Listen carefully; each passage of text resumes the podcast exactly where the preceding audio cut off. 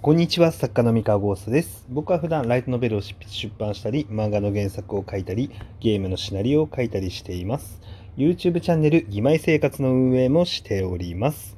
えー今日のテーマは、えインターネットは全く社会ではないというお話をさせていただきたいと思います。えー正確に言うと、インターネットっていうのは、あの、マスのように見えて全くマスではないっていうお話ですね。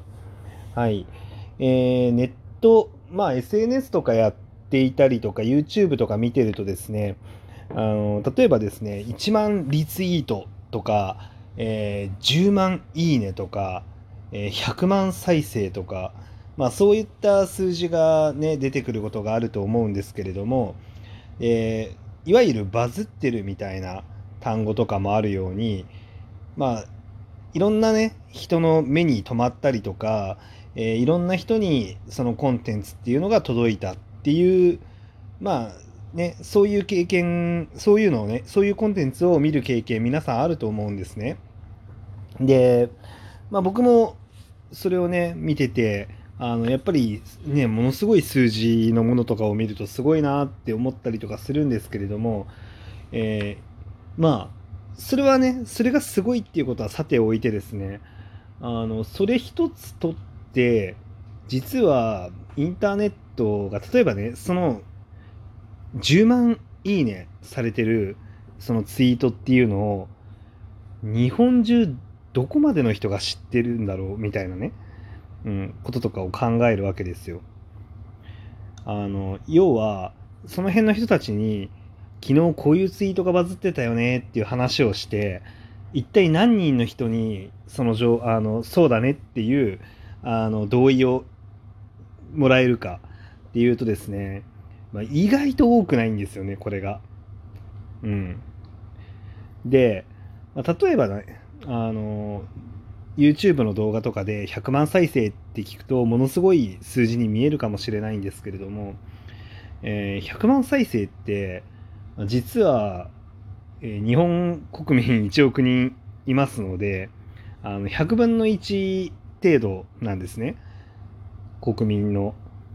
ということは100人に1人ぐらいしか、まあ、知らないわけです。でそうなってくると、まあ、例えばその学校の教室とかを思い返してほしいんですけどクラスに自分しか知ってる人いないんですよね。学校の教室の中で100万再生だとね。で、えーもっと言うとクラスどころか、まあ、30人のクラスだったとしたら3クラスに1人いたらラッキー、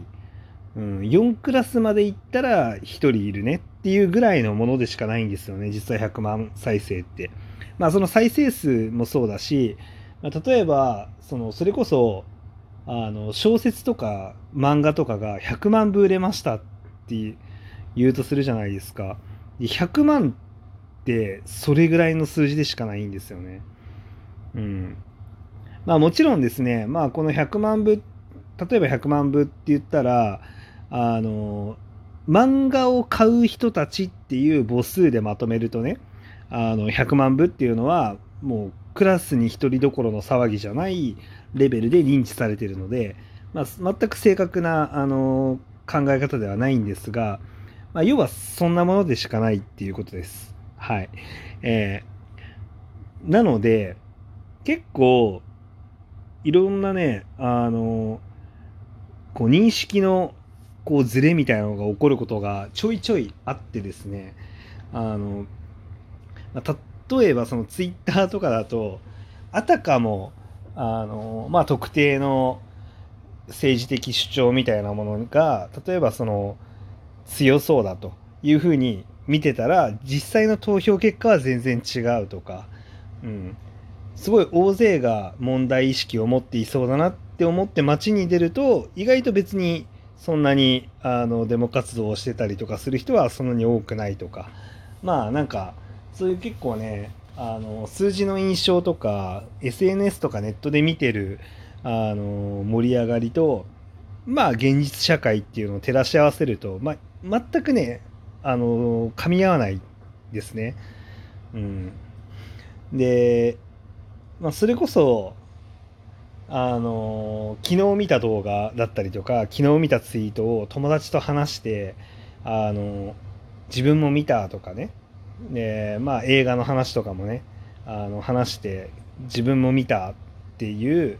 あのなんだろうなそういう共通の話題をね持てることってそんなに多くないと思うんですよ。まあ、最近で言うと「鬼滅の刃」ぐらいですかね。でその「鬼滅の刃」だってあれだけ売れててあれだけ話題になってなお映画見に行っていない人の方が圧倒的に多いんですよね。やっぱり。うん。あの存在はみんな知ってると思う。さすがにああんなに話題になったら。存在すら知らない人は、まあ、多分いないと思うんですけどほとんど。ただ買ってない人読んでない人っていうのはまだまだいるんですよね。そう。でまあ何が言いたいかというと、えー、インターネットって、まあ、結局全くマスを反映してないというか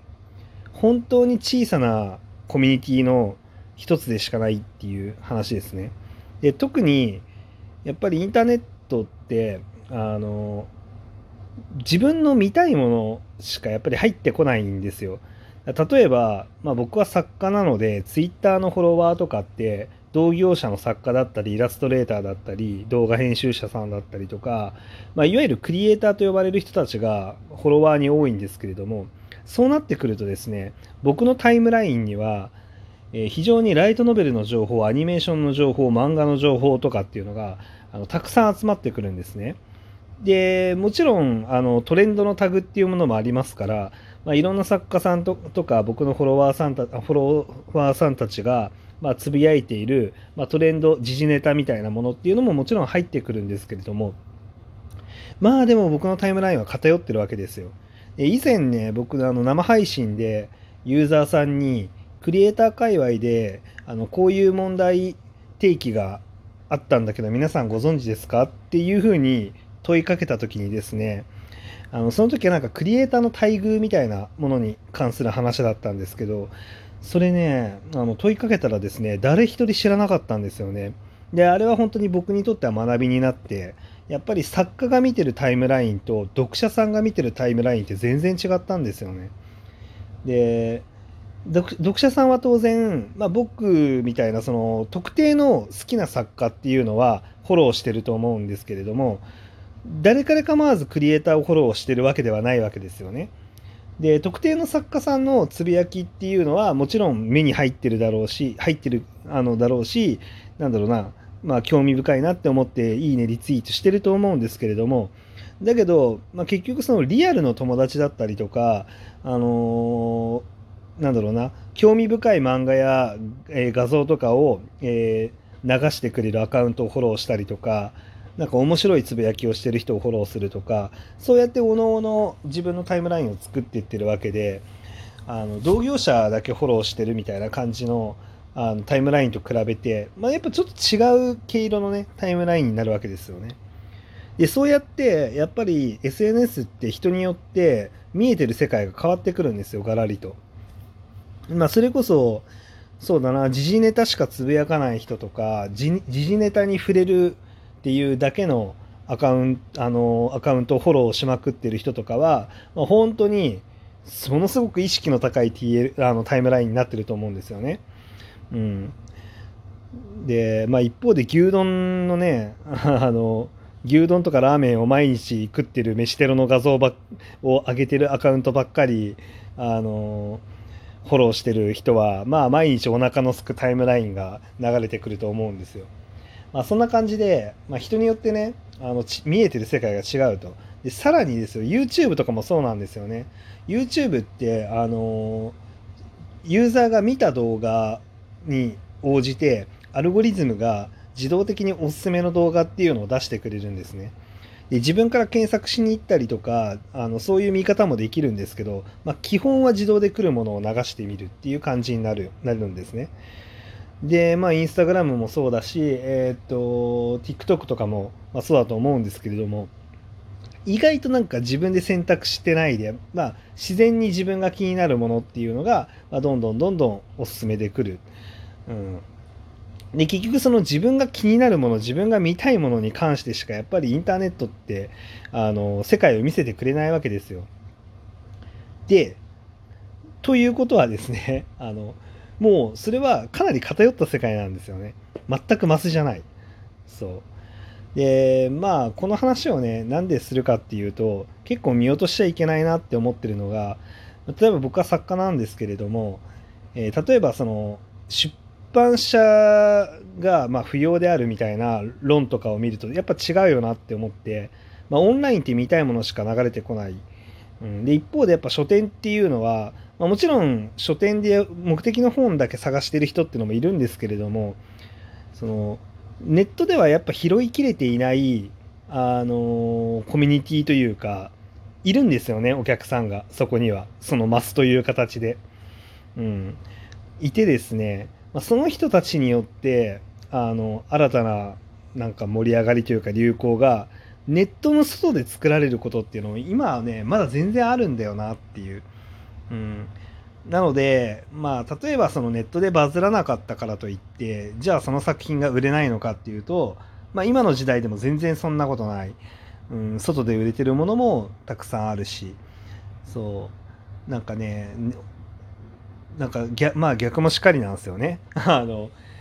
なんかリアルで売れてるものとか盛り上がってるものが必ずしもネットで可視化されるわけでもない。うん。まあ、もちろんその交互に可視化されやすいですけど絶対ではないっていう話ですね。まあ、というわけで、まあ、これこれはねなんか結論のある話ではないんですけれどもあの、まあ、社会はそうなってるとネットは決してマスじゃないからあの現実の全てを映してくれる鏡ではないので、まあ、冷静にリアルとネット両方とも観察しながら、まあ、あの意思決定をしていけるといいなって思ってる次第でした。以上です。それでは皆さんおやすみなさい。バイバイ。